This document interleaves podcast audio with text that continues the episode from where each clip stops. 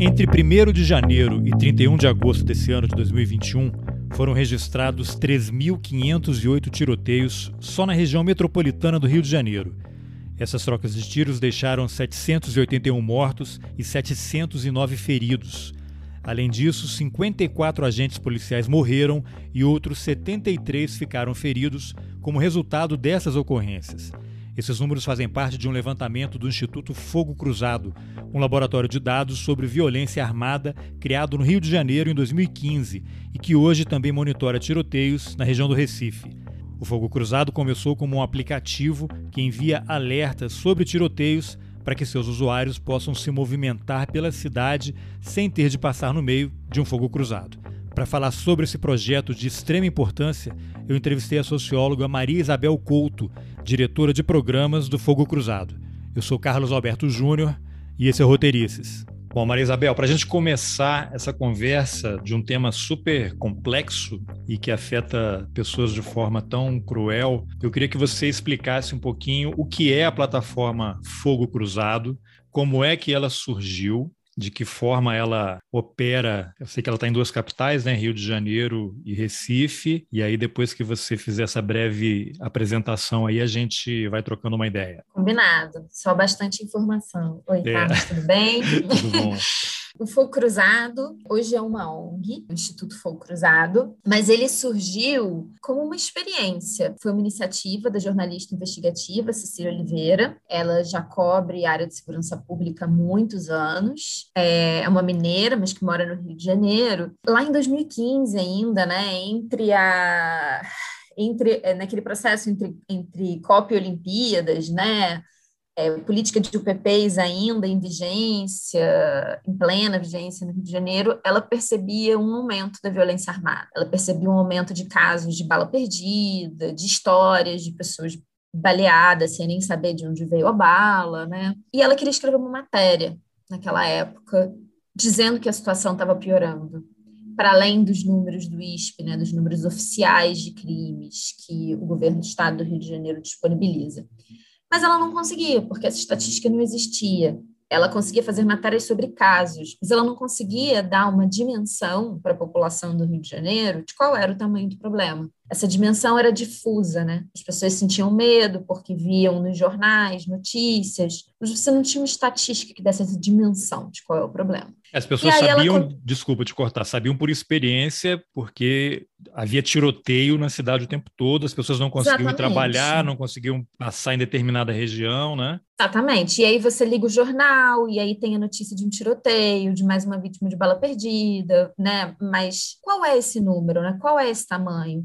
Quanto disso é sensacionalismo da mídia? quanto disso depende de onde você está. É esse medo difuso né, da violência armada que não podia ser quantificado. E ela queria quantificar. Então, ela começou a monitorar pelas redes sociais dela o que as pessoas estavam falando sobre violência armada. Porque o Rio de Janeiro tem essa característica. As pessoas se avisam no Twitter, no Facebook, no Zap. Ó, oh, fulano, tá tendo tiroteio em tal lugar, toma cuidado, não sai de casa, ou toma cuidado quando sair de casa. E ela começou a monitorar. E ela começou a registrar isso numa planilha dela, é, de Excel, e a publicar isso nas redes sociais dela no final do dia. Soube de tantos tiroteios hoje, em tais lugares. E ela começou a perceber como como as pessoas começaram a repercutir essas informações, que isso era uma demanda da população do Rio de Janeiro. É, as pessoas queriam entender o que, que essa violência armada estava significando, qual é a dimensão dessa violência armada, como isso afeta a vida das pessoas. E aí ela fez uma parceria, na época, com a Anistia Internacional, dentro do, do programa maior, A Violência Não Faz Parte desse Jogo, né, ali na preparação da Anistia pré-Olimpíadas,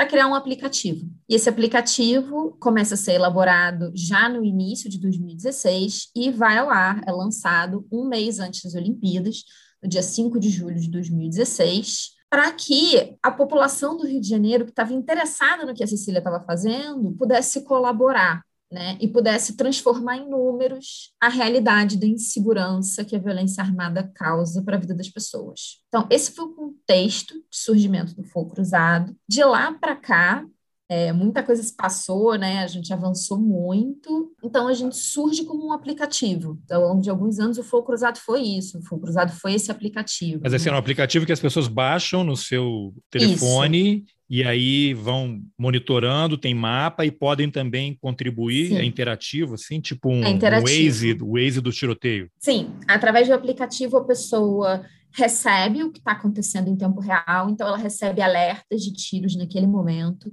ela também consegue ver uma lista de quais foram os últimos tiroteios registrados, para ela conseguir pensar no deslocamento dela. Então, por exemplo, é, se eu estou saindo de Jacarepaguá, um bairro na zona oeste do Rio de Janeiro, e preciso ir para o centro, eu tenho uma série de caminhos que eu posso escolher. O trânsito é um dos elementos que eu vou que eu vou definir, é, que eu vou né, levar em consideração para escolher o meu caminho. Mas a violência armada, infelizmente, no Rio de Janeiro é um elemento importante também para definir, para que você não seja vítima de bala perdida. Então, antes de sair de casa, eu posso abrir o aplicativo e olhar onde está tendo tiroteio e assim definir meu caminho se eu ver, por exemplo, estou saindo de Jacarepaguá e eu perceber que está tendo um tiroteio no Morro do 18, é, eu não vou pegar a linha amarela. Talvez seja melhor fazer o caminho maior de ir para Barra da Tijuca, pegar a Lagoa Barra. Pra, é, um, é uma volta grande para chegar no centro, mas talvez seja mais segura. Então, o aplicativo ele oferece esse tipo de possibilidade né, para a pessoa. Já que o Estado não garante a minha segurança, eu vou tentar minimizar os riscos individualmente. Agora, é, é, o mundo ideal, não é, mas é, claro. mas é uma possibilidade. Mas como uma ferramenta né, é, colaborativa, vocês criaram algum mecanismo para garantir que aquelas informações ali são de fato verdadeiras, para evitar que alguém esteja lá dando um comunicado falso, por exemplo? Sim, isso para a gente é muito importante, foi muito importante desde o início do trabalho. A equipe era muito pequenininha, era a Cecília e mais duas pessoas, mas mesmo assim, a checagem das informações sempre foi importante para a gente. Existem muitas iniciativas e, enfim, aplicativos ou não, né, colaborativas de monitoramento de violência de, de, de, vários tipos. E um dos problemas é a não checagem da informação. No fogo cruzado, a gente entende que a gente está falando de uma informação muito sensível, né? É uma informação que mobiliza o instinto de sobrevivência né, das pessoas, porque ela mobiliza o nosso medo mais profundo, que é o nosso medo de morrer. Então, é, a gente considera que é muito importante. É melhor não dar uma informação do que dar uma informação falsa, porque a gente sabe que isso pode ter repercussões para a vida das pessoas. Então, a gente tem uma equipe de analistas pelo que, que checa as informações. Pelo aplicativo, qualquer usuário nosso pode mandar para gente uma informação sobre um lugar, um local onde está acontecendo disparos de arma de fogo de qualquer tipo. O que isso acontece? Isso é publicado automaticamente no mapa? Não, não era no início, não é até hoje. Isso vai para um painel de moderação. E aí o analista do fogo cruzado que está de plantão vai pegar aquela informação e vai checar essa informação. Como que a gente checa essa informação? A gente tem redes de confiança espalhadas por diversas, pelas mais diversas regiões dos lugares onde a gente atua. Então a gente vai mobilizar essas redes de confiança para checar aquela informação e a gente monitora o que as pessoas estão falando nas redes sociais. Como eu disse, principalmente no Rio de Janeiro, as pessoas usam as redes sociais, Twitter, Facebook, Instagram menos, mas Twitter, Facebook e WhatsApp, para contar o que está acontecendo, para as pessoas poderem se proteger. Então, a gente monitora o que as pessoas estão falando, porque a gente sabe que é muito raro ter um tiroteio e só uma pessoa falar sobre isso. Vai ter mais gente falando sobre isso. Então, a gente usa esse burburinho para checar as informações. E não só para checar informações, uma vez que a gente está monitorando esse burburinho, a gente também registra ativamente, mesmo que nenhum usuário tenha informado a gente diretamente. Nesse monitoramento, a gente está capturando essas informações e registrando no banco de dados e no, enviando as informações no aplicativo para as pessoas também. Vocês fazem algum contato com polícia, por exemplo, para também confirmar se está havendo alguma ocorrência? Não. Não, oficial não. A gente monitora as redes sociais das polícias, principalmente a PM do Rio de Janeiro. No Rio de Janeiro, no Recife isso não acontece, mas no Rio de Janeiro a PM informa muito, muitas operações no, no Twitter é, da PM. Então a gente monitora o que a polícia está falando, e obviamente, assim, a gente tem redes de contato é, dentro das polícias, né? Policiais usuários, digamos assim, do serviço, que muitas vezes passam informação para a gente também. Mas oficialmente a gente não entra em, por exemplo, a gente não confirma com a ASCOM da PM ou com a ASCOM da Polícia Civil. Inclusive porque tem um elemento muito importante para a gente, que é o elemento do tempo. Essa é uma informação muito sensível que tem que chegar, ela tem que ser checada, mas ela tem que chegar na mão das pessoas o mais rápido possível. E a gente uhum. sabe que as instituições governamentais elas têm um tempo, né, de maturação Sim. das informações. É outro tempo, né? É outro tempo. Então, a gente usa, por exemplo, muitas vezes informações mais qualificadas da polícia para depois qualificar informações. O nosso banco de dados, ele tem inúmeras informações. Ele tem informação se teve vítima de bala perdida, idade das vítimas, quando é possível descobrir, e uma série de outras informações. Quando a polícia publica publicamente né, essas informações, a gente usa essas informações para qualificar aquele registro. Mas para dar o alerta, tendo um tiroteio, a gente não espera a polícia contar para gente. É, ah. Basta que a população esteja falando sobre isso. E vocês hoje têm quantas pessoas aí nesse trabalho de checagem? No trabalho de checagem são quatro pessoas por equipe. Quatro no Rio e quatro na é, é região metropolitana que a gente cobre. Então, quatro para a região metropolitana do Rio e quatro para a região metropolitana Mas fica 24 Recife. horas isso ou não? Até durante o dia? Não é 24 horas. Ainda, é... ainda. É ainda. No Rio, o trabalho funciona em tempo real de seis da manhã à meia-noite. E Caramba. em Pernambuco funciona em tempo real de seis da manhã às dez da noite. Aí quem entra no plantão da manhã faz uma varredura das informações da madrugada, mas a gente não tem alertas em tempo real de madrugada. A não ser ah. que alguém da equipe esteja insone e por acaso esteja lá. Isso acontece, principalmente a Cecília, nossa diretora, é muito apegada ainda.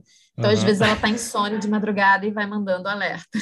Daí, tá, e, vocês hoje têm quantos usuários aí? Quantas pessoas que baixaram o aplicativo, estão cadastradas e contribuem? Vocês têm esses números? A gente tem contribuições das mais diversas formas, né? No aplicativo, a gente tem mais de 300 mil usuários. Caramba, isso é. nas duas capitais? Nas duas, é as duas regiões metropolitanas, né? não é só a capital, Isso, um perfeito. pouco maior. São 15 cidades em Pernambuco e 21 no Rio de Janeiro. São 300 mil usuários do aplicativo, mas a gente entende que a gente precisa facilitar né, a vida dos nossos usuários e que o usuário ele não necessariamente vai usar só pelo aplicativo. Então, a gente usa muito as nossas redes sociais, principalmente o Twitter e o Facebook, para também emitir alertas e captar informação. Então, aí eu não tenho agora de cabeça os números de quantos seguidores a gente tem, mas. Tá, tá, não, mas aí é só quem, gente... quem entrar ali no, no Twitter vai saber na hora. É, mas tem muita gente que colabora com a gente via Twitter e Facebook. Tá, mas só de 300 mil no, no aplicativo já é um número enorme, Sim. né? Sim. Tá. E me diz uma coisa,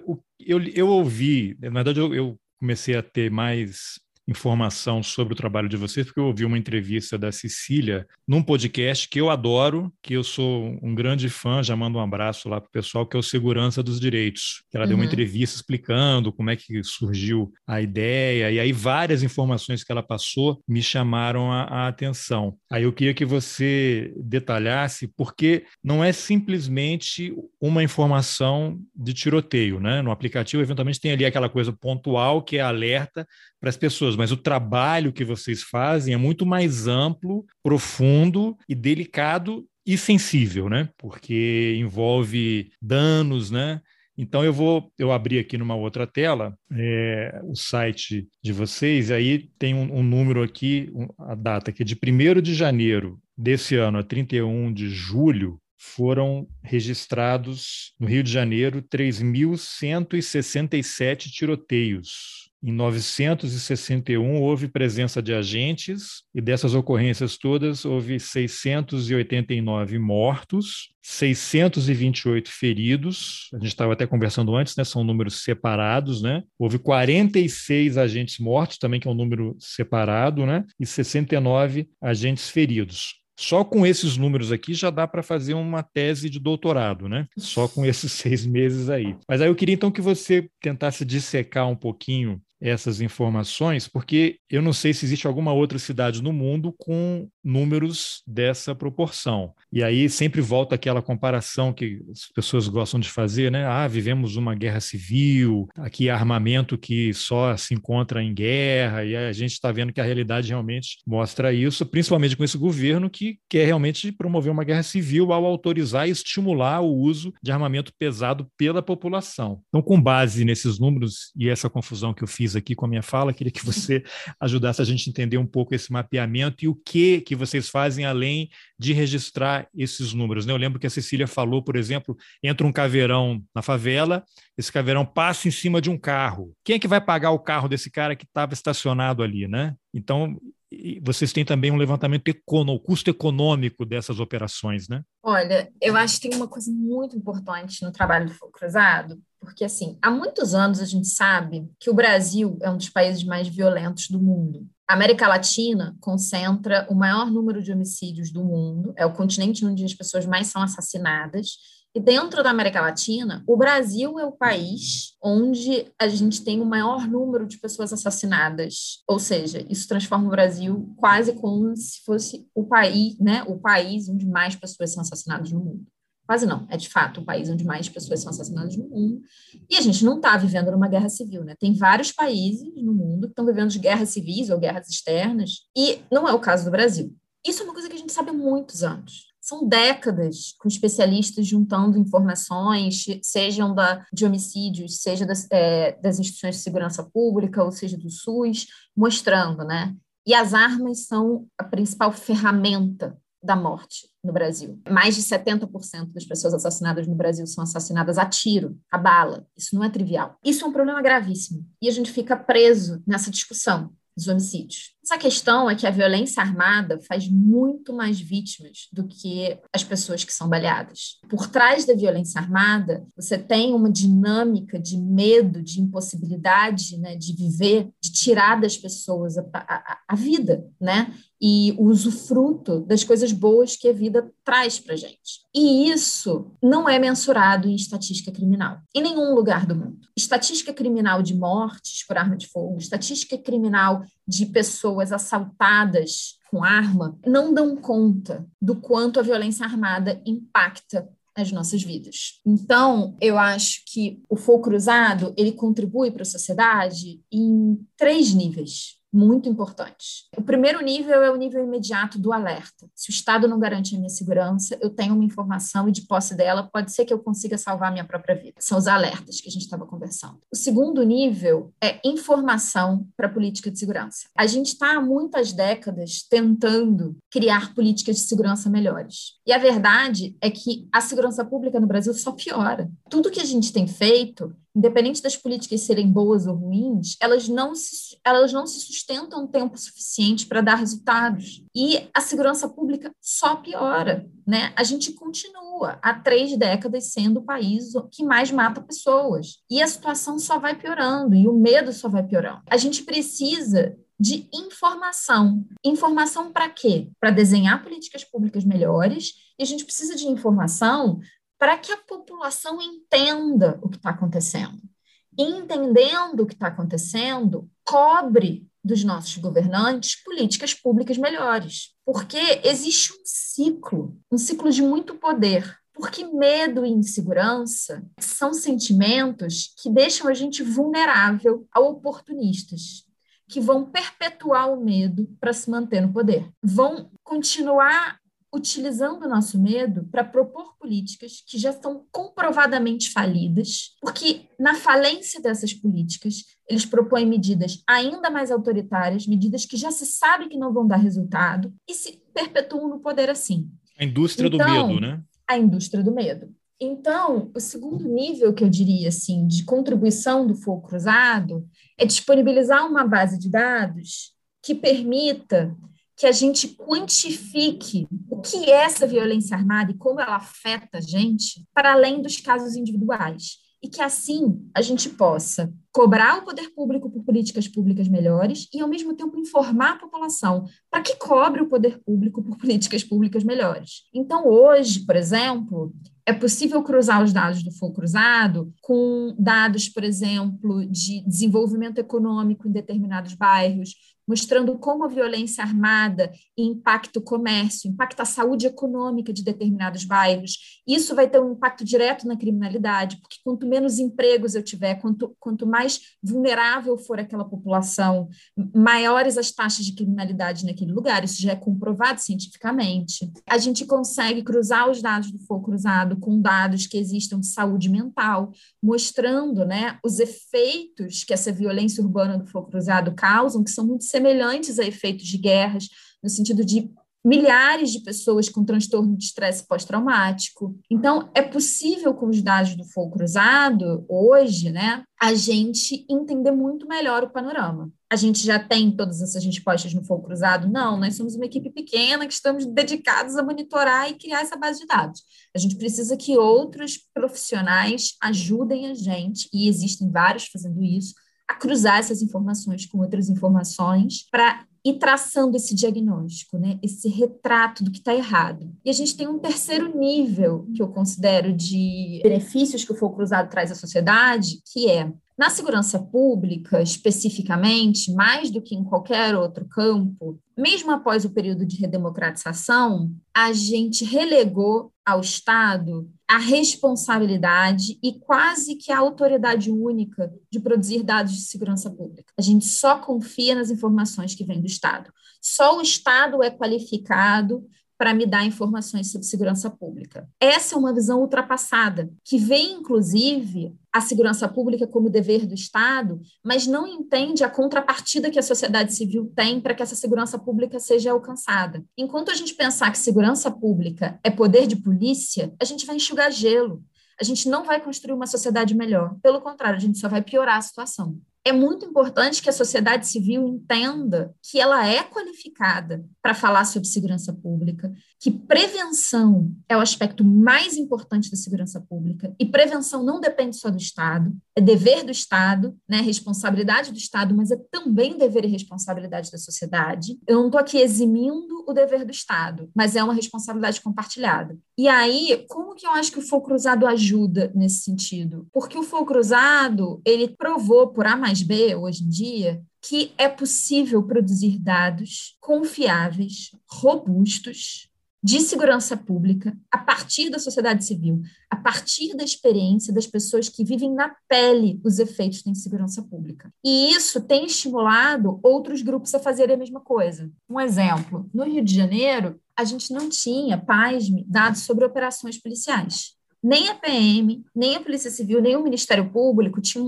uma base de dados por exemplo, com quantas operações eles fizeram, onde eles fizeram as operações, qual o resultado dessas operações. Parece impensável, né? Eles deveriam ter, mas eles não têm. E com isso, a gente não, a gente tinha muita dificuldade de mensurar os efeitos que as políticas de segurança pública, estrito senso, né, que as políticas de policiamento têm no cenário, no contexto de violência urbana. A gente tinha as estatísticas criminais, mas quais foram as respostas que o Estado deu para essas estatísticas?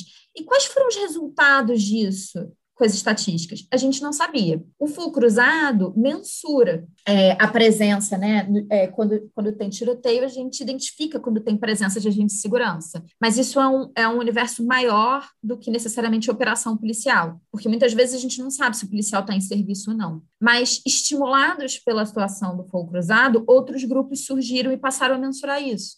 Então, hoje em dia, a gente tem dois bancos de dados sobre isso. Tem o banco de dados que nasceu da rede de, do Observatório da Intervenção, que depois virou rede de Observatórios de Segurança, que é do SESEC, né, da Universidade de Cândido Mendes, e tem o Banco de Dados de Operação do GNI, que é um grupo de pesquisa da UF. E desde então tem surgido vários laboratórios de dados, né? Mas e, e o, desculpa, e o que, que esses dois fazem especificamente? Eles mapeiam só as operações policiais. Hoje em dia, a, o, a rede de observatórios mapeia outras coisas também, mas o mapeamento autoral deles é o de operações policiais, e o mas são, também. são eles é que fazem aquilo que a, a Cecília comentou. Vou até dar um exemplo aqui, que aí você pode detalhar. Uhum teve esse do Caveirão que eu citei, que passou em cima de um carro, mas, por exemplo, teve uma tentativa de assalto a uma joalheria, houve uma troca de tiros, ou uma, uma ação numa favela, houve uma troca de tiros, e aí o, a porta da casa de uma pessoa ficou totalmente perfurada por balas, arrebentou lâmpada, o tiro entrou na casa, destruiu a televisão, arrebentou o vidro do carro que estava na porta, o carro que estava estacionado na rua mesmo, assim, no, fora da favela, né, em frente à joalheria, ficaram vários carros perfurados por bala, a polícia chega, prende quem tem que prender, se ninguém fugiu, mata ou, ou, ou, apreende o ferido e vai embora, né? Esse dano é o que fica depois, né? Pelo que eu entendi da, da, do, do relato da Cecília. Então são essas duas organizações que você mencionou que fazem esse levantamento e aí repassam e compartilham com vocês? Sim, eles monitoram também isso. Tinha uma organização que fazia isso de forma sublime, chamava Defesap, era também um aplicativo. Eles, eles monitoravam é, todo tipo de abuso né, da força policial, desde o do, do, do caveirão que passou por cima do carro até espancamentos, roubo de documentos, de dinheiro, essas coisas, tortura. Infelizmente, o Defesap acabou por falta de financiamento, mas era, era uma iniciativa incrível e existe hoje uma tentativa de pegar, construir a partir da experiência do Defesap uma estratégia nacional para receber esse tipo de denúncias de abuso né, da força policial, que é, uma, é, um, é algo que está sendo ainda debatido, é, com alguma. É, talvez isso vá ao ar ano que vem, e o GENI é, da UF e o Fogo Cruzado estão envolvidos. E vocês têm vocês fazem uma mensuração disso que eu relatei, perfurou o portão, a porta, destruiu lâmpada, televisão, fazem um levantamento do custo econômico que foi aquela operação, e isso fica para as pessoas, né? porque ninguém vai processar o Estado, né? até pode, mas não vai receber nunca. Né? Então vocês consolidam essas informações, olha, houve um tiroteio aqui em tal região, é, teve tantos feridos, tantos mortos, que é o dado que, você, que a polícia em geral vai ter, mas aí essa parte posterior, vocês, como é que acontece? Vai uma equipe, vai uma pessoa lá, percorre a região, e ó, furou porta aqui, destruiu TV ali, o custo é esse, é isso? Do fogo cruzado, não. A gente não monitora isso porque a gente não tem perna para esse tipo Sim. de monitoramento. Sim, é, mas seriam é um essas entidades que você mencionou. Sim. A Defensoria Pública do Rio de Janeiro também trabalha bastante em conjunto com todas essas organizações e a Defensoria Pública do Rio de Janeiro está tentando criar um modelo para monitorar isso também. Agora, Mas é, é isso, existe hoje um esforço para tentar monitorar né, essas consequências é, mais abrangentes da violência armada, e principalmente da violência armada envolvendo a ação policial. Né? Isso é algo que não existia é, forte dessa forma, consolidado no Rio de Janeiro. É um custo econômico da violência, né? Sim, e hoje é, uma, é, um, é um campo né, de debate que está florescendo. É, você falou duas coisas aí quando estava mencionando os três níveis, eu que achei interessante, queria talvez falar um pouquinho mais. No segundo nível, você mencionou a questão do estresse pós-traumático, né, que é uma, um fenômeno de que quem passa por tragédias, sobrevive a um acidente de avião, está em guerra realmente, né, volta e fica com esses traumas. E as pessoas dessas comunidades estão vivenciando isso. E eu lembro que há alguns meses eu entrevistei um rapaz que colocou um tweet, uma sequência de tweets. Ele é de São Gonçalo, que é uma região que vocês também levantam e olhando no mapa aqui. Tem muito tiro.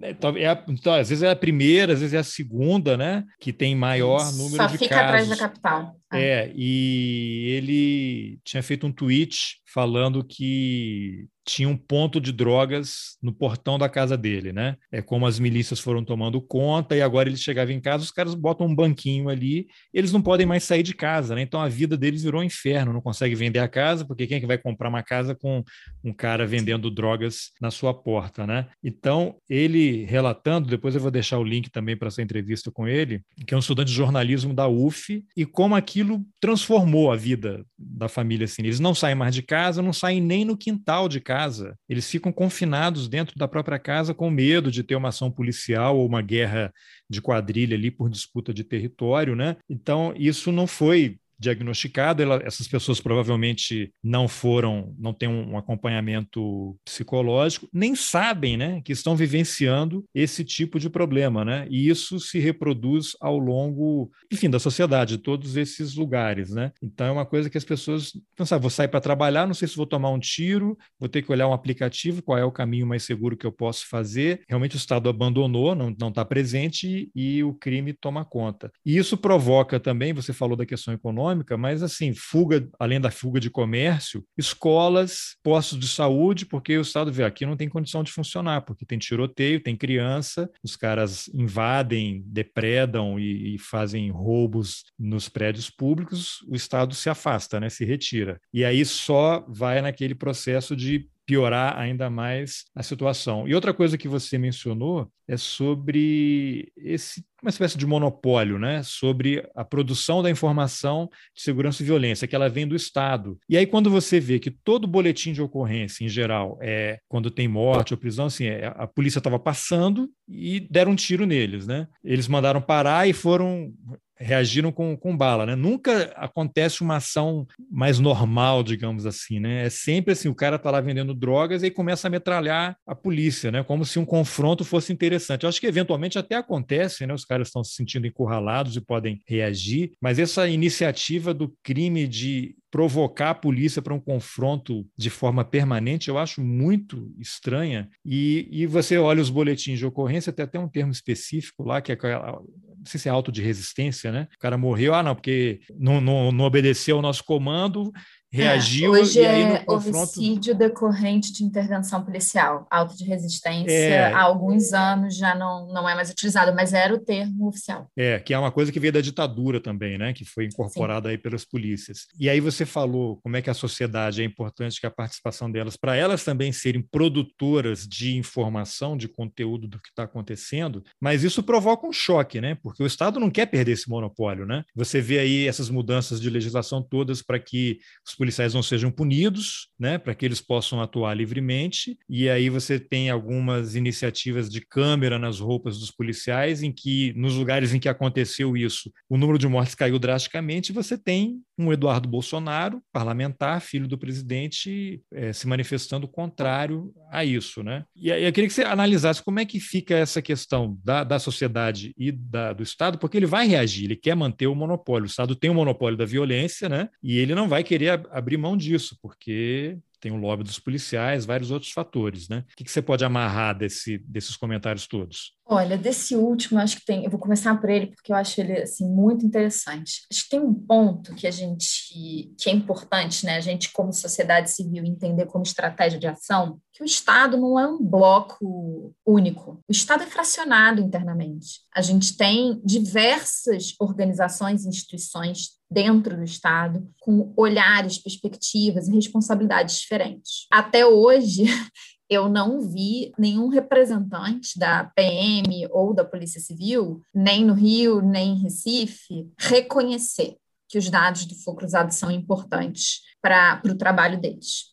Não vi. A gente só ouve o questionamento, porque são realmente atores claramente interessados na manutenção dessa desse monopólio de informações, principalmente porque quanto mais concentrada a informação está na mão deles, menos escrutínio externo eles têm, né? Mais autonomia para atuar a revelia do que do que a sociedade é, deseja. Não, e aí eu vou é... até abrindo um parênteses, teve esse episódio recente no Rio de Janeiro, não me lembro o nome da comunidade, que houve quarenta e tantas mortes, né? Que já há indícios de que houve realmente execuções, e a polícia impôs um sigilo, né? De, sei lá, Sim, décadas. Foi a chacina do Jacarezinho, 29 mortos, Exato. que se saiba. É, confirmados, né? Mas isso é uma coisa muito interessante, porque o Estado, ele não é esse bloco monocrático.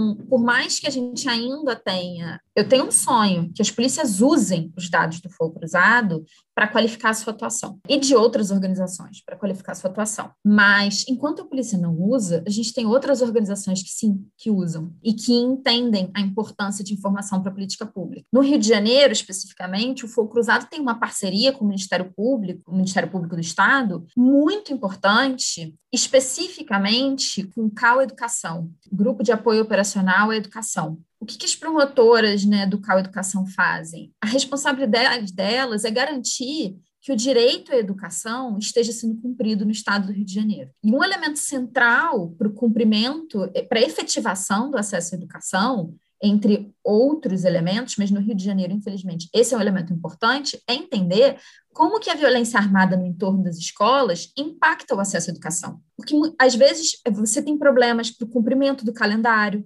você tem problemas para além do cumprimento do calendário letivo, muitas vezes você tem um calendário letivo para forma, porque aquele, as crianças estão dentro da escola, mas está tendo tiro e está todo mundo deitado no corredor. Como é que você ensina uma criança numa situação dessa, né? Que tipo de conhecimento, para além do medo, do desespero, você passa para uma criança dessa, né?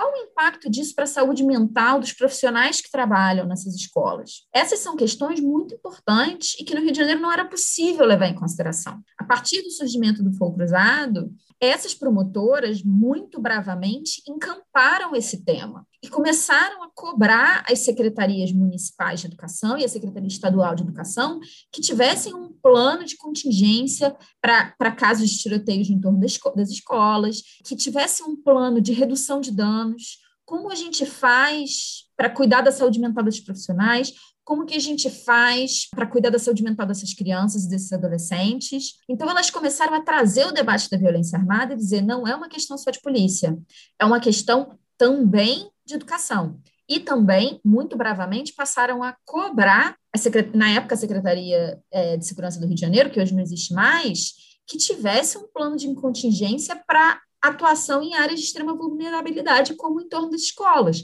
Para o que aconteceu com o Marcos Vinícius, para o que aconteceu com a Maria Eduarda, nunca mais acontecer. Então, elas, elas são defensoras ferrenhas do fogo cruzado, atuam em parceria direta com a gente, mostrando a importância desses dados para a política de educação. E elas ainda, ainda têm uma coisa assim que é fenomenal, que é a gente publicou alguns estudos juntas, né? Foi cruzado com, com o MP. A primeira pergunta que os jornalistas faziam é: então tem que tirar a escola lá do meio da maré? Tem que colocar em outra área para não ter conflito? E elas não.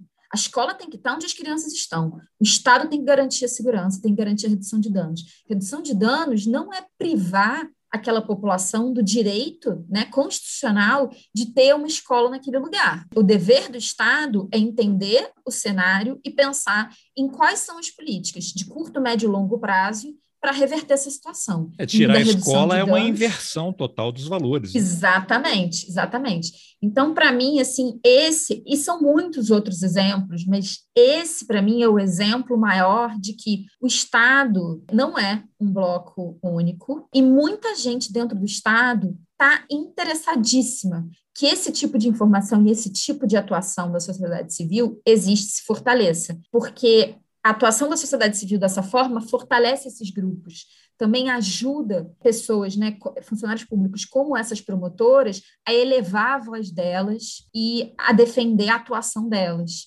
Então, essa simbiose entre o poder público e a sociedade civil, ela é muito importante. É muito importante que a gente, como terceiro, como terceiro setor, como sociedade civil, a gente não se feche para o Estado, como se o Estado estivesse fazendo tudo errado. A gente precisa fortalecer essas parcerias, porque é assim que a gente vai ganhar de vozes como a das polícias militares e de polícias civis, forçando eles também a se democratizarem se a gente for democratizando pedaço por pedaço, em algum momento não vai ter outra solução para a PM para a Polícia Civil que não fazer a mesma coisa. É, você mencionou há pouco aí que, em vez de utilizar né, os dados produzidos por vocês para melhorar, há sempre um questionamento das polícias. Né? Eu queria que você falasse um pouquinho mais. O que, que eles questionam exatamente? A validade da informação, se aquilo é, dizem que vocês estão mentindo, que não foi exatamente aquilo, porque, lógico, o que vocês produzem vai chocar diretamente com o relato do policial, né? Porque ele vai fazer alguma ação ali, deu errado, ou ele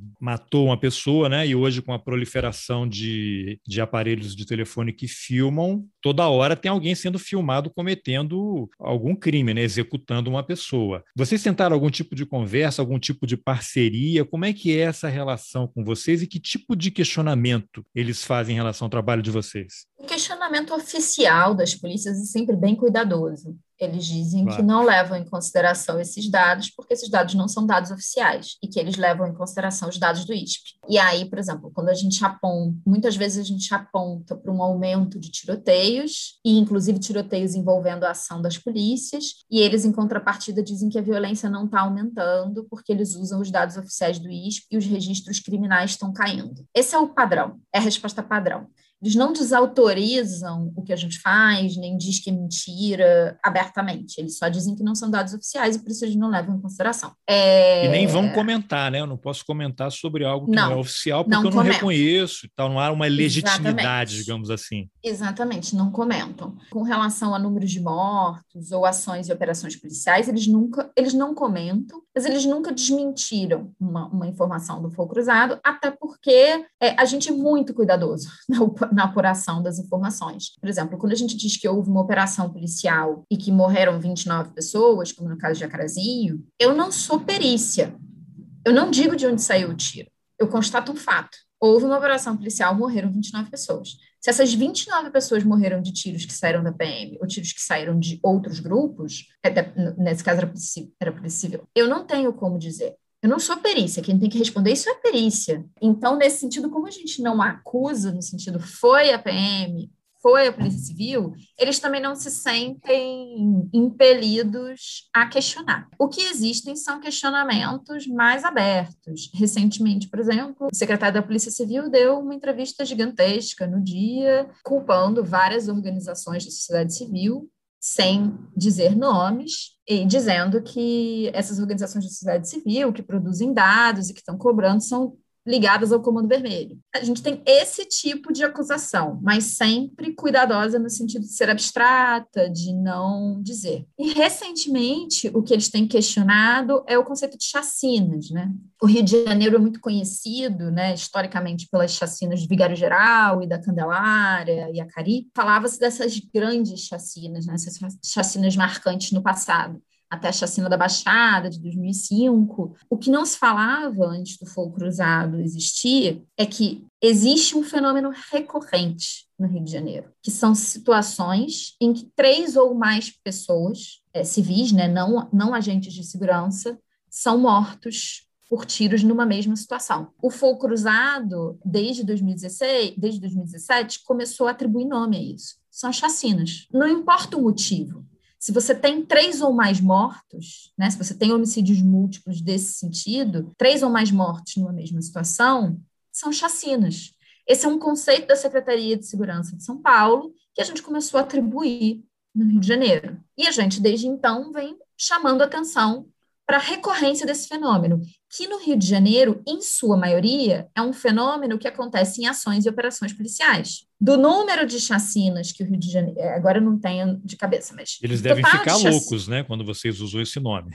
É, mais de 70% das chacinas que o Fogo Cruzado mapeou desde 2016 são chacinas que aconteceram em ações e operações policiais. Mais de 70%, quase 80%. Então, assim, é uma coisa muito marcante do modus operandi das polícias no Rio de Janeiro. E aí é isso. Recentemente, a, a, imprensa não adotava o termo chacinas, a imprensa adotava o nosso termo mais genérico, três ou mais mortos civis. E recentemente, principalmente puxados pela chacina do Jacarezinho, a imprensa começou a adotar o termo chacinas mais abertamente. Eu considero isso um avanço democrático. A gente tem que dar nome às coisas, porque a gente precisa escancarar as feridas, escancarar os problemas para resolver eles. Né? É muito importante que as nossas polícias atuem para salvaguardar a vida das pessoas. Né? Quando a nossa polícia atua matando as pessoas para garantir segurança pública, entre aspas, a gente tem um problema, um problema de ordem democrática porque isso se chama execução sumária. É, eu estava então, assim, até um parênteses comentando com a minha esposa, a gente estava no carro, a gente mora em Brasília, né? Aí eu comentei com ela que tinha passado um carro da polícia, e olha, eu sou um homem branco, heterossexual, classe média, né? É, eu falei com ela, nossa, eu agora, quando eu vejo um carro da polícia, eu fico nervoso. Eu, eu não mais identifico a, a, polícia como um agente de segurança, alguém, uma pessoa que está ali para garantir a segurança da sociedade. Então, passa um carro da polícia ou quando estou no trânsito e tem um carro da polícia atrás de mim, que eu estou vendo pelo retrovisor, que ele tá, vai fazendo mais ou menos o caminho que eu estou fazendo, eu fico nervoso. E isso porque eu sou um homem branco, né? Imagino quem, quem é, é negro, indígena. Então, eu acho que houve essa uma perda de credibilidade, tem essa percepção de que a polícia agora é o inimigo da sociedade. Eu não me sinto seguro quando eu vejo um bando de policiais chegando, porque a gente tem exemplos diários se alguém joga fogos de artifício contra o Supremo, o policial vai lá, dá um abraço e tira foto. Se você diz que o governo é genocida, você é enquadrado na Lei de Segurança Nacional, a antiga, né? não essa que mudou agora. Então é, é, é muito estranho esse, essa, essa coisa. Bom, eu acho que coloca um ponto muito importante, e isso que eu gostaria um dia, né, que, a, que as corporações da Polícia Militar e da Polícia Civil entendessem. Quando a gente chama atenção para o problema das chacinas e para o problema da violência policial e dos resultados da violência policial, nosso objetivo jamais é perseguir as corporações. Essa violência, esse nível de violência das corporações, né, policiais, abertos ou não, nomeados ou não, eles causam insegurança na população. E essa insegurança na população se reverte, né, se materializa numa queda de confiança das instituições. É uma quebra de confiança das instituições. E aí, existem alguns estudos, já há alguns anos, que mostram como, para a saúde mental dos policiais, individualmente, né, esse sentimento de que eles são enxergados como inimigos da sociedade causa mal-estar para eles causa problemas psicológicos graves para eles. Isso vai criando uma, uma, uma situação de apartamento né, entre a sociedade e as polícias, que nunca vai ser uma coisa benéfica para a sociedade em geral, muito menos para a sociedade democrática. Quando eu nomeio, quando eu, quando eu nomeio o problema, quando eu digo que as chacinas são um problema recorrente no Rio de Janeiro, meu objetivo não é perseguir policiais. Meu objetivo é muito menos os praças, né, quem está na, na pista da corporação. Meu objetivo é que os oficiais responsáveis pelas políticas de segurança entendam que essa situação é insustentável e que essa situação cobra o seu custo para ambos os lados nessa batalha, para a sociedade em milhares de mortos, né? O número de homicídios decorrentes de intervenção policial no Rio de Janeiro é uma coisa inaceitável. Eu fiz uma apresentação para uns franceses uma vez e eles ficaram chocados, porque aqui, num ano, só no estado do Rio de Janeiro, a polícia mata 1.500 pessoas. Na França, esse número são 400 pessoas em 10 anos. Eu vou repetir: 400 pessoas em 10 anos. 40 então, por assim, ano, mais ou menos. Então, assim, é uma na França inteira, não é num estado da França não é na região metropolitana de Paris. Então, é muito importante, isso cobra, né, tem esse custo para a sociedade civil, mas isso tem um custo enorme para as polícias. Mata-se policiais aqui no Rio de Janeiro de uma forma louca, em serviço e fora de serviço. Eles também são alvos. E, e é muito importante dizer que em serviço, quem morre não é oficial, quem morre é praça. Não é quem define a política de segurança que morre, são os policiais que são mandados para a rua para matar e para morrer, pelos oficiais que não repensam essa lógica louca e tosca. Então, assim, é muito importante dizer isso, que, assim, quando eu nomeio o problema, meu objetivo não é perseguir policial, meu objetivo é melhorar a vida dos policiais também. Porque se a gente reconhece o problema, a gente consegue lidar com ele. E se a gente consegue lidar com ele, a gente consegue construir corporações melhores. E se a gente consegue construir corporações policiais melhores, que estão realmente alinhadas com a defesa da vida, mais do que a da propriedade, se necessário for, mas com a defesa da vida, a vida dos policiais também vai ficar menos em risco. Então, assim, esse é um ciclo que é muito importante.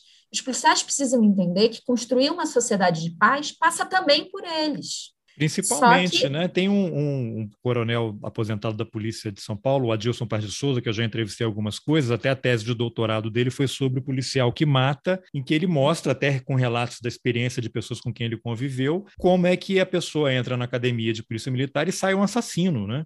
As pessoas ficam viciadas em matar com uma série de problemas é, domésticos, de violência doméstica, de suicídio, e que a, as academias são, na verdade, fábricas de assassinos. E ele cita um exemplo na tese dele que ele foi pesquisar, agora não me lembro se foi Noruega ou Suécia, que teve um caso de um cara que botou uma roupa de policial, foi para uma ilha onde estava tendo um encontro de jovens e matou, assassinou várias pessoas, vários jovens. E esse cara foi preso vivo, né? A polícia chegou lá e prendeu o cara. E aí a gente tem, em paralelo, qualquer ação no Brasil. Imagina, a, a polícia no Brasil atirador de elite é o cara que ele coloca a bala onde ele quer, né? Mas no Brasil é sempre na cabeça, né? E aí você tem aquele episódio do ônibus na Pontinha Niterói que tem o um governador de estado que foi caçado, desce do helicóptero dando pulinhos comemorando que matou. Por que, que não dá um tiro na perna? Por que, que não dá um tiro no braço? Se alguém está segurando uma arma, você der um tiro no braço, nunca levei um tiro, mas eu acho que eu vou derrubar a arma e não vou fazer mais nada, né? Ou na perna. Por que, que a polícia brasileira sempre atira na cabeça? Isso em operações superoficiais que estão cercados pela mídia e tal, né? Quando não tem ninguém filmando, não tem ninguém perto, aí você pode dar o nome que você quiser, né? Mas o, eu acho que tem tudo a ver com isso que você falou, né? Você é uma mudança completa e que eu não sei, você vê alguma perspectiva de, de mudança nisso? Olha, eu acho que eu, eu é... A resposta de é 10 milhões de dólares, você já vai ser eleita presidente para mudar é tudo. Difícil, é difícil ser otimista né, no cenário que a gente está, mas eu, eu vejo que é possível mudar. Eu acho que os grupos que estão interessados numa mudança de segurança pública no, no Brasil, e me incluo nesse grupo, a gente cometeu um erro muito grave de avaliação há anos atrás. Porque existem ótimas propostas de segurança pública que são capazes de resolver o problema, mas muitas delas foram implementadas por pequenos períodos de tempo. Você pode citar algumas? Mas, no nível federal, o PRONASSE era um programa impressionante de segurança e é o? Pública. O PRONASSE é um programa que alinhava um pacto federativo, refazer o pacto federativo de segurança pública, e ele tinha como centralidade o paradigma E. É, o que, que é o paradigma E? Não é ou repressão ou prevenção. É repressão qualificada e prevenção. E isso significa que não é só o governo de estado que tem responsabilidade na segurança pública. É o governo federal, é o governo de estado e é o município. E é a sociedade civil. Então, era a mudança do paradigma ou para o paradigma E, e ele trazia investimentos pesados em compreender, em fazer um diagnóstico profundo das instituições de segurança pública, compreender o que era necessário para trabalhar a repressão de forma qualificada com foco mais na investigação do que no, no patrulhamento. Investigação é a chave para resolver as coisas, para resolver as coisas com menos violência, e também muitas ações de prevenção para mudar, para realmente mudar o cenário. No Rio de Janeiro, a gente teve outras políticas que foram, teve uma, uma iniciativa piloto para identificar transtorno de estresse pós-traumático entre policiais, que era assim um, um, um, sublime você tinha um monitoramento de quantos disparos os policiais davam em serviço. E você tinha um cálculo, dependendo da área onde ele trabalhava, se ele estava saindo da curva, se ele estava na curva, se ele estava dando muitos disparos. E aí, a partir do momento que você identificava que aquele policial deu mais disparos do que o razoável para o trabalho dele, você tirava ele e ele ia para uma reciclagem, para um trabalho psicológico, para você entender o que estava acontecendo com ele. Esse é um, é um projeto que parece que é simples e ele é revolucionário. Você tirava Nada o policial disso, da rua. Da rua, e ele ia fazer trabalho psicológico de reciclagem para poder voltar para a rua, para você entender o que está passando na cabeça dele, para que ele não se coloque em risco e não coloque os outros em risco, porque ele está estressado, porque porque ele está traumatizado com alguma coisa e por isso ele está atirando sem necessidade. Era uma inversão da lógica do Rio de Janeiro, né? De atira primeiro, pergunta depois. Era tentar parar esse ciclo. Nenhum desses programas vingou durante muito tempo. Por que ele não vingou durante muito tempo? Porque a gente se comunica mal. Política pública não é uma bolha. Política pública não pode ser uma coisa apartada da sociedade ou você tem o apoio social para aquela política pública, ou ela não vai vingar, ainda mais em segurança pública, porque qualquer medida provavelmente vai gerar uma piora antes de gerar uma melhora, porque você tem resistência de grupos que estão muito interessados em continuar as coisas como eles estão. Então, qualquer política pública de segurança que vai melhorar a situação, primeiro vai gerar uma piora, depois uma melhora. Você só consegue sustentar ela se você tiver apoio popular. E todas essas políticas públicas foram feitas sem diálogo com a sociedade, sem mostrar para a população que o caminho é esse, sem desenhar para a população. Eu acho que os grupos mais progressistas de segurança pública foram arrogantes, nós fomos arrogantes. A gente achou que nós somos iluminados e a gente vai trazer iluminação e a gente vai mudar as pessoas, porque nós sabemos o que é para fazer.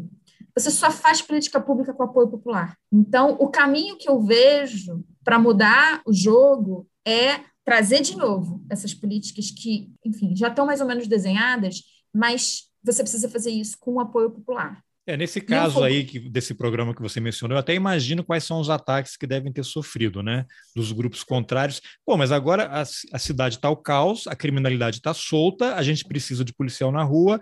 Agora não, está todo mundo é, no escritório fazendo ar-condicionado, fazendo uma análise e a criminalidade solta na rua. Isso. Isso não vai dar certo, a gente precisa do policial aqui para nos proteger e não fazendo uma sessão de terapia, né? Imagino que esse deve ter sido um dos argumentos. Sim, o policial não pode ser sensível, né? O policial não pode ter empatia, porque se ele tiver empatia, o ladrão vai fugir. Agora, essa é a lógica. Por que, que você precisa prender o cara enquanto ele está ali atirando? Por que, que você não pode, depois de investigação, chegar a esse cara e prender ele enquanto ele está dormindo? Essa é a lógica. Você precisa do grande espetáculo para mostrar que você está que você tá cumprindo seu serviço.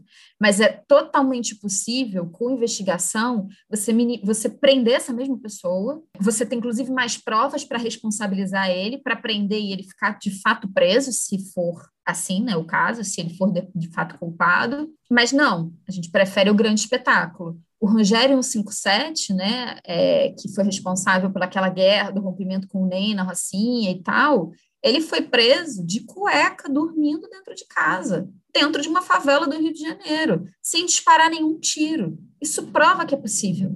É, é só uma escolha. É possível. É só uma escolha. Porque é possível fazer investigação. A polícia tem inteligência. É só uma escolha, porque rende mais clique, rende mais notícias se você fizer uma grande operação com 400 policiais, em vez de você fazer uma pequena ação com 10 policiais e não disparar nenhum tiro. A gente precisa conquistar a cabeça das pessoas, a gente precisa fazer com que as pessoas entendam que a segurança pública do jeito que está transforma essas mesmas pessoas que vão e votam nessas pessoas no alvo. Se a gente não pensar primeiro nas estratégias de comunicação e depois em tentar implementar as nossas políticas, a gente vai continuar enxugando, enxugando gelo e perdendo.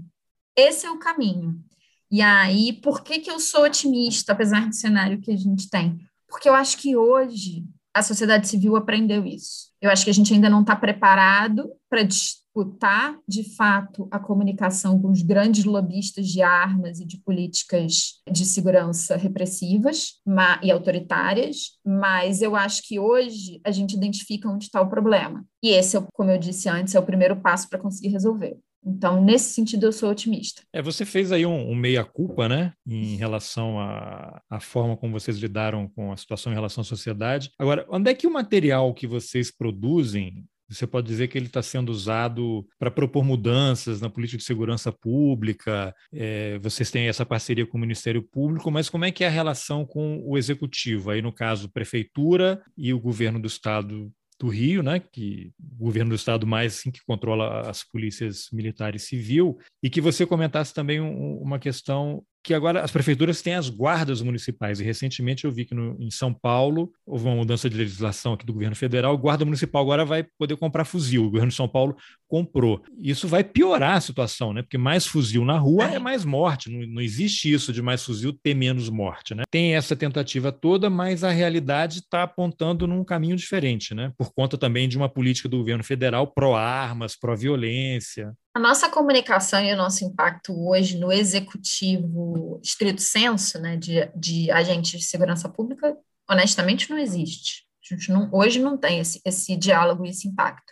A gente tem, assim como a gente tem com o Ministério Público, com outros ramos de executivos. Então, é, secretários de, de assistência social, por exemplo, usando os nossos dados para pensar em políticas de prevenção. Isso existe, no âmbito da prevenção não do âmbito repressivo. Como que eu acho que o fogo cruzado ajuda? O banco de dados existe, em algum momento ele pode ser usado para pensar em políticas públicas melhores. E, por outro lado, o fogo cruzado, né, é, esse ano a gente virou uma ONG e a gente já consolidou a nossa metodologia de laboratório de dados. E o Fogo Cruzado, nesse momento, está dando uma guinada de investimento em ser também um laboratório de comunicação. Por que isso? Porque o laboratório de dados do Fogo Cruzado ele está muito implicado com metodologias de comunicação que não sejam restritas à bolha progressista, seja de esquerda ou de direita, porque a gente precisa conversar com, com quem está sofrendo a violência armada. E muitas vezes não são os grupos de sempre que estão falando sobre direitos humanos, que estão falando sobre segurança cidadã. São pessoas que estão desesperadas, que estão pedindo, por favor, eu brinco, o programa Minha Patrulha Minha Vida. Coloca uma patrulha aqui, pelo amor de Deus, na frente da minha casa, porque eu não aguento mais essa banca de, de tráfico. Né? A pessoa está num nível de desespero, de emergência, que ela não consegue entender, ela não consegue esperar a política de prevenção que vai demorar 10 anos para fazer efeito. Ela quer uma patrulha agora, na frente da casa dela, sabe? Isso aí ajuda esse discurso que, que, muitos parlamentares têm, se elegem com isso, é mais, é, vamos, é, é pena mais rigorosa, mais isso. longa, mais Exatamente. policial, mais armas. Exatamente. A pessoa está desesperada, né? Qual é o diferencial do fogo cruzado para muitas outras organizações? Esse, essa nossa atuação de emissão de alertas aproxima a gente da necessidade dessas pessoas. Essas pessoas que estão desesperadas para sair da linha de tiro, elas consomem as informações do fogo cruzado, elas dialogam, elas estabeleceram uma parceria com o fogo cruzado. Então, como, qual é hoje o principal investimento do fogo cruzado? Como devolver, não ser só um sanguessuga de informação para essas pessoas. E só cuspir informação imediatista, de tá tendo um tiro, cuidado. A gente quer conversar com essas pessoas. A gente quer usar essa, esse canal aberto para conversar com essas pessoas.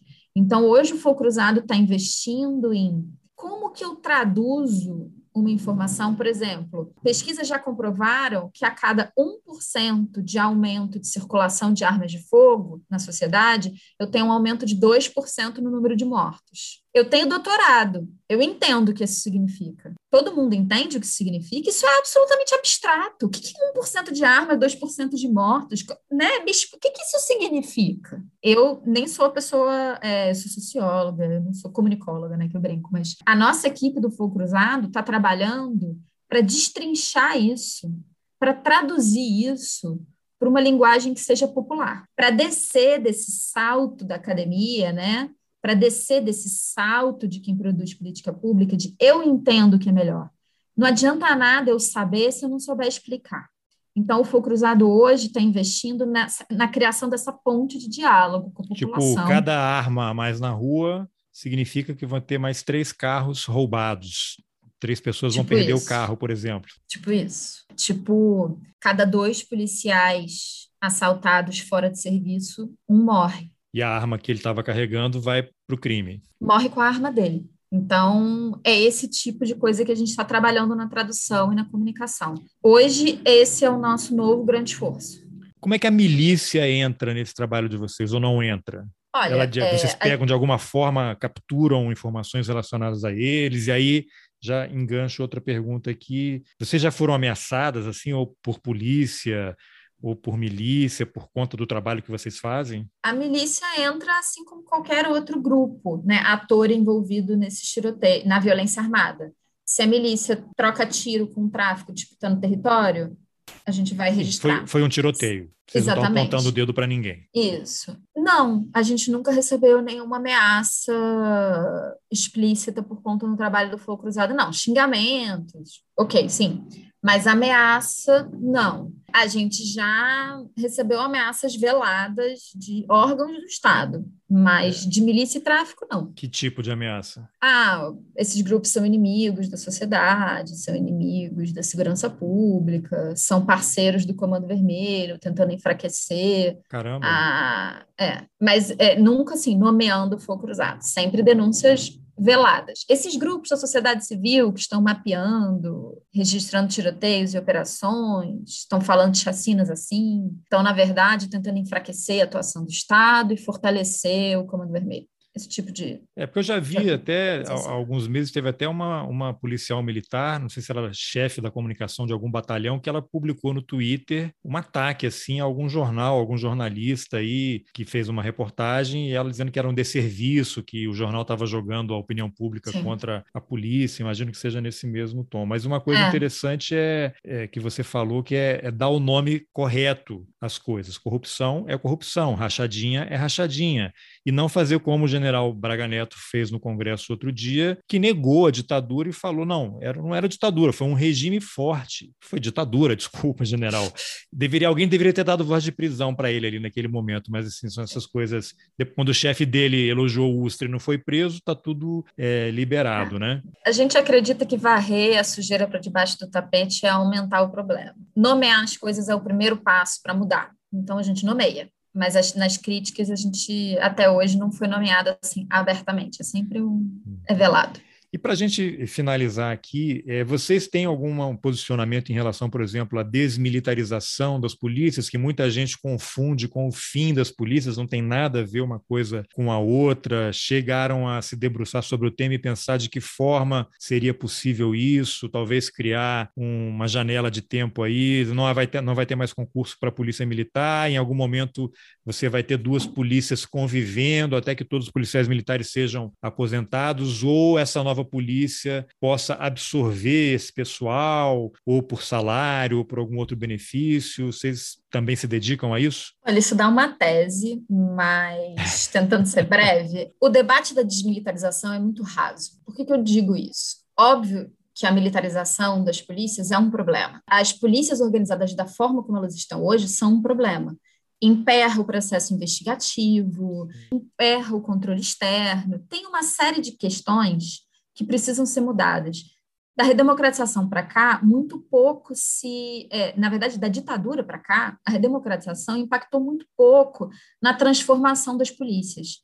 Isso traz muitos problemas, muitos problemas, né? A polícia militar, para a polícia militar, para a polícia civil e para o Ministério Público também. Mas por que, que eu digo que o debate da militarização é raso? Porque se a gente acabasse hoje com a PM e tudo virasse a Polícia Civil, a gente não resolveria o problema. Porque a Polícia Civil não é militar, mas ela é militarizada. A lógica é altamente hierárquica, altamente excludente, altamente avessa ao controle externo. Tanto é que no Rio de Janeiro isso fica muito claro, não é só a PM o problema das mortes. A Operação de Jacarezinho foi feita pela Polícia Civil. Então, desmilitarizar é tapar o sol com a peneira, no sentido de que vamos desmilitarizar e vamos resolver o problema. Não, não vamos desmilitarizar e vamos resolver o problema. A gente precisa enfrentar o problema que a redemocratização não enfrentou. A gente precisa democratizar as polícias. E a gente precisa entender que, como qualquer outro órgão público, policiais são funcionários públicos, que têm que estar a serviço da sociedade e não do Estado e muito menos das suas corporações. Enquanto a gente não atacar esse problema, se vai ser militar ou se vai ser civil, não vai resolver o problema. Você só empurrou mudou o problema o um pouco. Mudou, mudou, o nome. nome e empurrou o problema. Muito bem. Então, obrigado pela entrevista. Imagina, Carlos. Obrigada a você. Bom, essa foi a entrevista que eu, Carlos Alberto Júnior, fiz com a socióloga Maria Isabel Couto, diretora de programas do Instituto Fogo Cruzado. Se você gostou da conversa, compartilhe com alguém que você sabe que pode se interessar pelo assunto. Essa é uma das melhores formas de ajudar o Roteiristas. Nas informações do episódio você encontra o link para o site do Instituto Fogo Cruzado, cheio de informações super importantes. Lá também você encontra o link para a entrevista da Cecília Oliveira, a criadora do Fogo Cruzado, ao excelente podcast Segurança dos Direitos. E se você acha importante apoiar o jornalismo independente, considere a possibilidade de contribuir com roteirices. É possível colaborar com qualquer valor pelo Pix ou pela plataforma Catarse a partir de R$ 10 mensais. Os links também estão nas informações do episódio. Eu aproveito para agradecer aos apoiadores Fabiana Moraes, Masashi No, Iliana Rocha, Cassiano Dutra, Gabriela Maruno, Antônio Augusto Menezes, Igor Gack, Rodrigo Menck, Nilson Carvalho, Felipe Vanisca, Carlos Viana, José Aparecido Pires, Armando Almirante, Luiz Fernando Cura, Lúcia Capanema Álvares, Jéssica Santos, Arthur Schneider Almeida, Igor Zeredo de Cerqueira, Cleiton Netes, Marcelo Souza, Ângelo Meneghello, João Paulo Prazeres, Caio Ventosa Chaves, Andrei Rafael Silva, Fernanda Carvalho, Eliane Amorim e Tatiana Dutrimelo. Obrigado pela escuta e até o próximo Roteiristas.